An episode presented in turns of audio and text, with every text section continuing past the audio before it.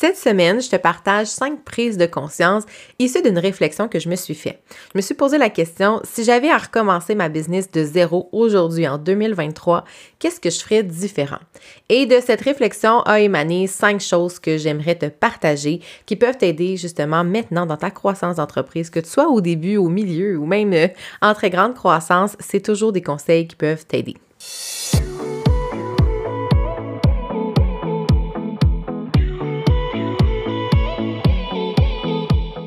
180 degrés, c'est l'amplitude de notre champ visuel lorsqu'on regarde vers l'avant. Mon nom est Mélanie Allé, je suis stratège en marketing web et fondatrice de Synapse Marketing. 180 degrés est un podcast pour t'aider à prendre de la hauteur dans ton entreprise. En solo ou avec un invité, je t'y partage des réflexions entrepreneuriales, des conseils marketing ainsi que mes meilleurs outils pour créer une entreprise au service de ta vie rêvée. Bienvenue sur le podcast 180 degrés.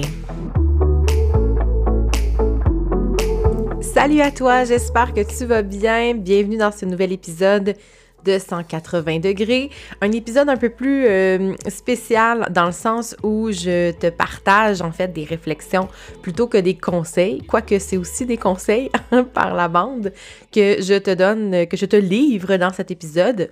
En fait, je me suis posé la question, si j'avais à recommencer ma business de zéro, qu'est-ce que je ferais différent? Puis là, c'est sûr que c'est pas dans la démarche de euh, me taper sur la tête ou euh, de, de, me dire Ah, oh, j'aurais donc dû faire comme ça, puis j'ai mal fait. C'est pas ça. Hein? Je pense que chaque expérience nous apprend quelque chose, mais je trouve que l'expérience comment dire, l'expérience de faire cette réflexion-là apporte quand même des prises de conscience intéressantes que j'avais envie de te partager.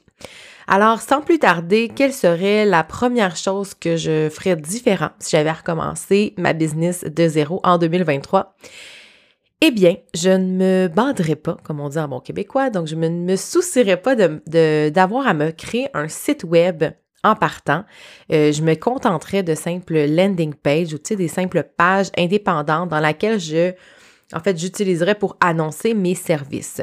Moi, en fait, en 2018, quand je préparais tranquillement le lancement de mon entreprise, J'étais sur un forum qui s'appelle La Tranchée, qui existe encore, où je suis encore membre, euh, donc une communauté euh, lancée euh, par Olivier Lambert. Et il y avait beaucoup de gens très geeks, très bons en informatique, qui étaient là et qui montraient en fait un peu comment faire son site web. C'est d'ailleurs Alex Martel à l'époque qui m'avait contacté pour me montrer comment utiliser WordPress avec Divi. Bref, je me suis vraiment lancée dans une espèce de d'expédition à la conquête de WordPress pour toutes ceux et celles qui ont déjà utilisé WordPress pour faire un site web. Euh, quand on n'est pas euh, geek, quand on n'est pas, on n'a pas des grandes compétences techno à la base, c'est vraiment un réel casse-tête. Et moi, ben, j'ai pris le temps d'apprendre, de me former, euh, d'essayer plusieurs choses et je pense que j'ai perdu, en guillemets, perdu. Non, parce que c'est des compétences qui me servent encore aujourd'hui, mais par rapport à ma business, ça m'a quand même ralenti parce que j'ai pris beaucoup plus de temps à louer, en fait, à ce projet d'entreprise-là. Je l'ai mis, en fait, dans, dans le projet du site web, alors que j'aurais pu développer un paquet d'autres projets à la place. Donc, si c'était à refaire, je ne pense pas que je prendrais ce temps-là pour me créer un site web complet. Quand je dis site web, là, tu sais, page d'accueil, à propos, service, contact, blog, etc. Donc, euh, c'est pas le nombre de pages hein, qui détermine le temps que ça prend, mais c'est plutôt la compétence pour apprendre WordPress parce que, puis je dis WordPress, hein, on peut faire son site web avec euh, d'autres plateformes. Moi, c'est la plateforme qu'on m'avait recommandée justement sur la tranchée à l'époque. Et en bon élève, c'est ce que j'avais décidé de faire. Donc, c'est la première chose que je ferais différent. La deuxième chose que je ferais différent, ce serait d'être beaucoup plus active sur les forums et sur les groupes Facebook. Parce que je pense que quand on débute son entreprise, ben, on a, euh, on se cachera pas, on a plus de temps parce qu'on n'a pas nécessairement euh, pleine capacité là, de mandat ou de consultation, peu importe dans l'industrie que vous êtes, mais c'est à ce moment-là, au début, de, au tout début de notre entreprise que souvent on a ce temps-là, ou plutôt qu'on devrait l'investir peut-être davantage pour aller se faire voir, pour être plus actif. Puis quand je dis être plus actif, c'est parce que naturellement, si on est plus actif, ça ajoute euh, de la visibilité aussi. Donc, il y a comme un win-win. On peut aider les autres, on peut se faire aider et en même temps, ça contribue à la visibilité. Moi, été un petit peu plus on va dire, timide. Donc, je suis le genre de personne qui lisait énormément les forums. Donc, tu sais, je t'ai parlé de la tranchée. Euh, j'étais ultra présente dans les débuts. J'allais lire les journaux de progression des gens. J'allais voir c'était quoi les sujets de prédilection. Euh, les conseils, les astuces, ça a été ultra formateur, mais moi, en tant que participante, je n'étais pas active. Donc, ça en fait, ça, ça m'a peut-être enlevé un peu de visibilité qui aurait été, je pense, peut-être stratégique dès le départ. Même chose avec les groupes Facebook. Euh, je pense qu'il y a vraiment une belle opportunité à, à de se faire voir, de se faire connaître en donnant un peu de notre temps, pour donner des conseils ou mettre en relation des gens, puis utiliser en fait cette tribune-là en fait pour euh, à notre en fait l'utiliser à, notre euh, avantage en se faisant voir. Donc euh, puis même si tu es sur des groupes ou des forums, juste le fait d'aller voir ce que les autres écrivent, dans le fond comme moi j'ai fait, c'est quoi leurs préoccupations, qu'est-ce qui ont été les enjeux? Moi j'ai beaucoup appris des autres de cette façon-là et peut-être que justement je n'ai pas fait quelques détour en ayant été informée à ce moment-là. Donc ça, pour moi, c'est euh, quelque chose que je referais si j'avais à refaire ma business euh, aujourd'hui. Le troisième point aussi que j'ai envie de te partager, c'est que je pense que, en fait, je te, pas je pense, je suis certaine, en fait, à mes débuts, je me cherchais beaucoup par rapport au type de service que je voulais offrir, par rapport à la niche, par rapport à la clientèle. Euh, et comme je voyais le web comme étant un grand tout qui représentait plusieurs opportunités, c'est comme si j'avais envie de tout connaître et de tout savoir. Alors moi, je suis, je dévorais les formations en ligne, puis en fait, parce que je, m'étais dit, ben ça, ça va m'aider si je fais telle chose, ça, ça va m'aider si je, je, vais dans telle direction. Donc, j'ai comme vraiment tout gobé. Et le fait de ne pas avoir trouvé davantage, parce qu'on ne trouve pas sa niche le jour 1, là, ça c'est une croyance que j'ai profondément, mais déjà de prendre le temps d'aller dénicher quelles sont nos forces ou nos intérêts déjà. Moi, je m'étais pas vraiment posé cette question-là. J'avançais vers cet objectif-là un peu aveuglément avec les œillères vraiment grande ouverte dans le sens que pour moi, tout était source d'opportunités. Donc, j'avais acheté des logiciels si jamais je voulais euh, faire des sites web pour des gens, tu alors que franchement, c'est vraiment pas euh, ma tasse de thé. Mais comme je savais le faire, je m'étais dit, ben, ça peut sûrement servir éventuellement. Euh, ça l'a servi, là, mais tu sais, comme dans les tout débuts pour un client. Et j'ai acheté dans le fond des logiciels pour plusieurs sortes de services potentiels. Donc moi, j'avais au départ une vision de mon entreprise. Pour moi, au départ, le Synapse Marketing, ça allait devenir une agence marketing euh, avec une équipe et tout ça. Donc, il allait faire, oui, du web, oui, de la création de contenu, oui, tout ça. Donc, beaucoup, beaucoup de choses. Donc, je m'étais dit, ben, je vais me griller. je vais acheter les outils, les logiciels, les équipements. Bref, je m'étais un peu lancée partout parce que j'avais pas pris le temps d'aller vraiment euh, rechercher quels étaient, quels sont mes intérêts réels, puis c'est quoi ma vraie vision de l'entrepreneuriat, qu'est-ce que j'ai vraiment envie d'accomplir avec ma business.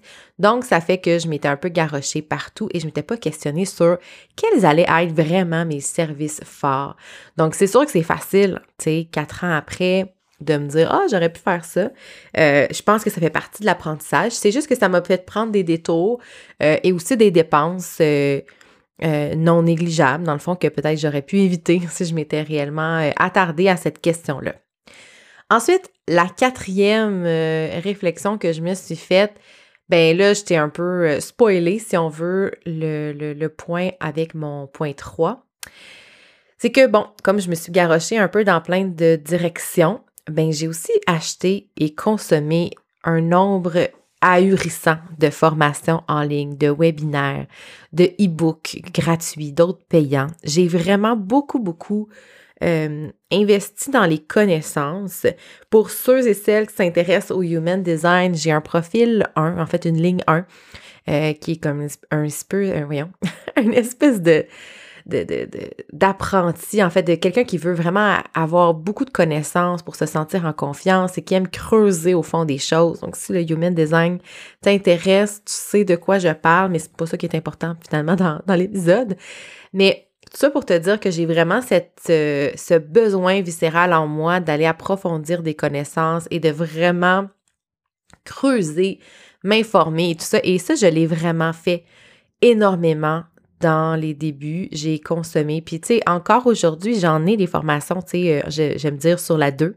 Donc, ça, c'est ma façon de dire, elles sont là, je les ai achetées et elles font partie de mon plan à moyen terme.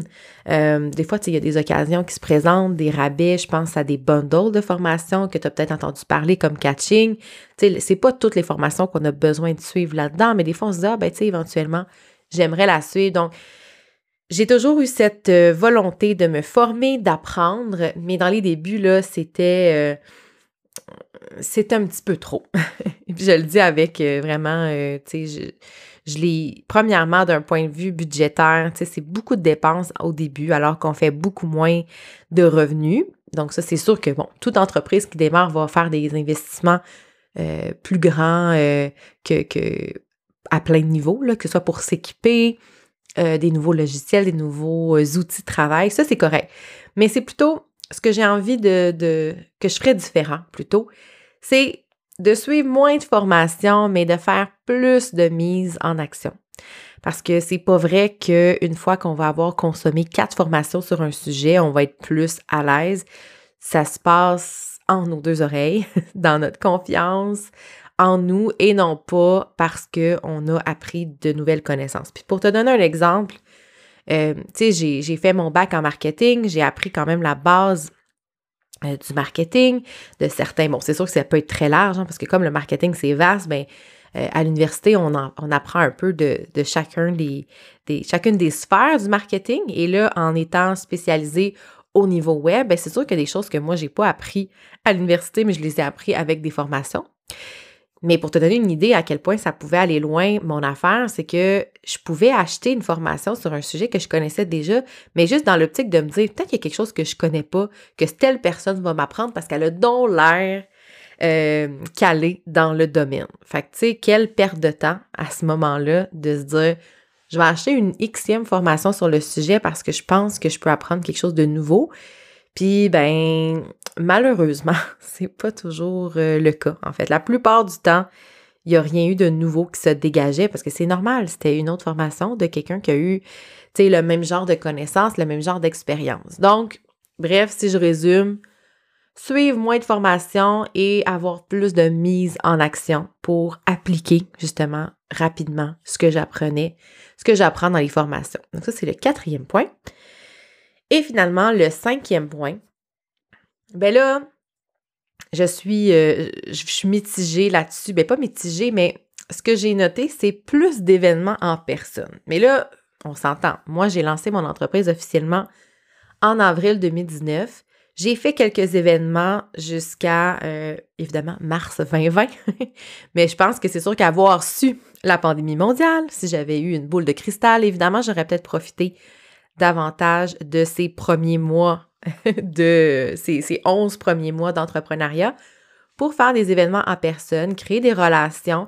Euh, moi, c'est sûr que je suis une personne introvertie. Je suis pas tant à l'aise dans les activités de réseautage, mais je suis forcée d'admettre que euh, ça a un réel impact. Dans le fond, souvent quand je vais dans ces événements-là, ça ça me tente pas. si je suis bien honnête, avant de partir, ça me tente pas. Je me cherche souvent des défaites pour annuler, pour pas y aller, parce que mon Dieu que ça me coûte de, l'énergie euh, d'y aller. Puis à chaque fois que je prends la peine de, de, de, me rendre, de participer, de discuter avec des personnes, ben je fais des découvertes. Tu sais, il suffit juste d'une personne avec qui ça connecte vraiment beaucoup, de créer une relation. Tu sais, on sait jamais où ça peut nous mener, ce, ce genre de, de relation-là. Puis c'est très enrichissant aussi de partager ça. Donc, en 2023, j'ai commencé beaucoup plus à faire des événements. On est juste euh, au mois de mars, puis j'ai déjà fait plusieurs événements comme ça et je vais en faire d'autres dans les prochains mois. Donc, je, pense que si j'avais puis en faire davantage dans les débuts, même si on n'a pas la confiance euh, à, tout, à toute épreuve dans nos premiers mois d'entrepreneuriat, c'est quand même une bonne chose de dire, ben, je viens de lancer mon entreprise, c'est tout nouveau, j'offre tel type de service, puis euh, donner euh, des cartes d'affaires, quoique, bon, je pense pas que ça existe encore. Oui, ça existe, mais il y a moins ça comme, comme échange qui se fait dans les activités de réseautage. Mais bref, je pense que je prendrais la peine de sauter par-dessus mes craintes, euh, ma gêne, ma timidité parfois en, public, puis je prendrais la peine d'essayer, du moins, d'aller à la rencontre de d'autres entrepreneurs qui sont souvent euh, dans le même état d'esprit que moi. En fait, plus on se, plus on se rend compte qu'on est pas mal toutes pareilles par rapport à ça, à moins d'être ultra extroverti et super à l'aise avec les activités de réseautage et autres. Donc, voilà les cinq choses que je ferais différent si j'avais à lancer à nouveau ma business de zéro. Je ne sais pas si ça te parle. Peut-être que tu m'écoutes et tu es dans ton année 1 d'entrepreneuriat. Alors, si ça peut t'éviter de prendre des détours, ça peut t'éviter de faire de, perdre ton temps avec multiples formations, euh, je t'invite vraiment à te mettre en action. Si tu ressens l'appel d'être plus présente sur les forums, sur les groupes, euh, sache que ça peut vraiment faire un beau coup de pouce pour ta croissance. Puis si je peux aussi t'éviter de perdre ton temps à essayer de faire ton site web par toi-même euh, sur des plateformes ultra complexes, ben écoute, ce sera ma BA avec cet épisode. J'espère que ça te parle, ce genre de de constat-là. Moi, j'aime bien euh, écouter les prises de conscience des autres entrepreneurs parce que des fois, on peut récolter des pépites intéressantes pour soi. Alors, j'espère que ça a été un peu cet effet-là que, ça t'a fait d'écouter l'épisode jusqu'ici.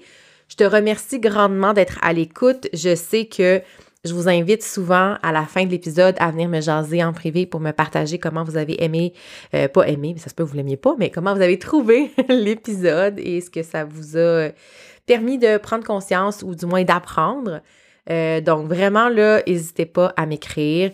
Euh, ça me fait toujours chaud au cœur de savoir euh, les répercussions. Hein. Des fois, on pense que ça sert à rien de faire un podcast puis de prendre la peine d'enregistrer un épisode tout seul dans son bureau un jeudi matin, par exemple, ben ça fait du bien de savoir qu'il y a des gens qui, euh, qui nous écoutent pour qui ça fait une grosse différence. Donc, merci d'être à l'écoute.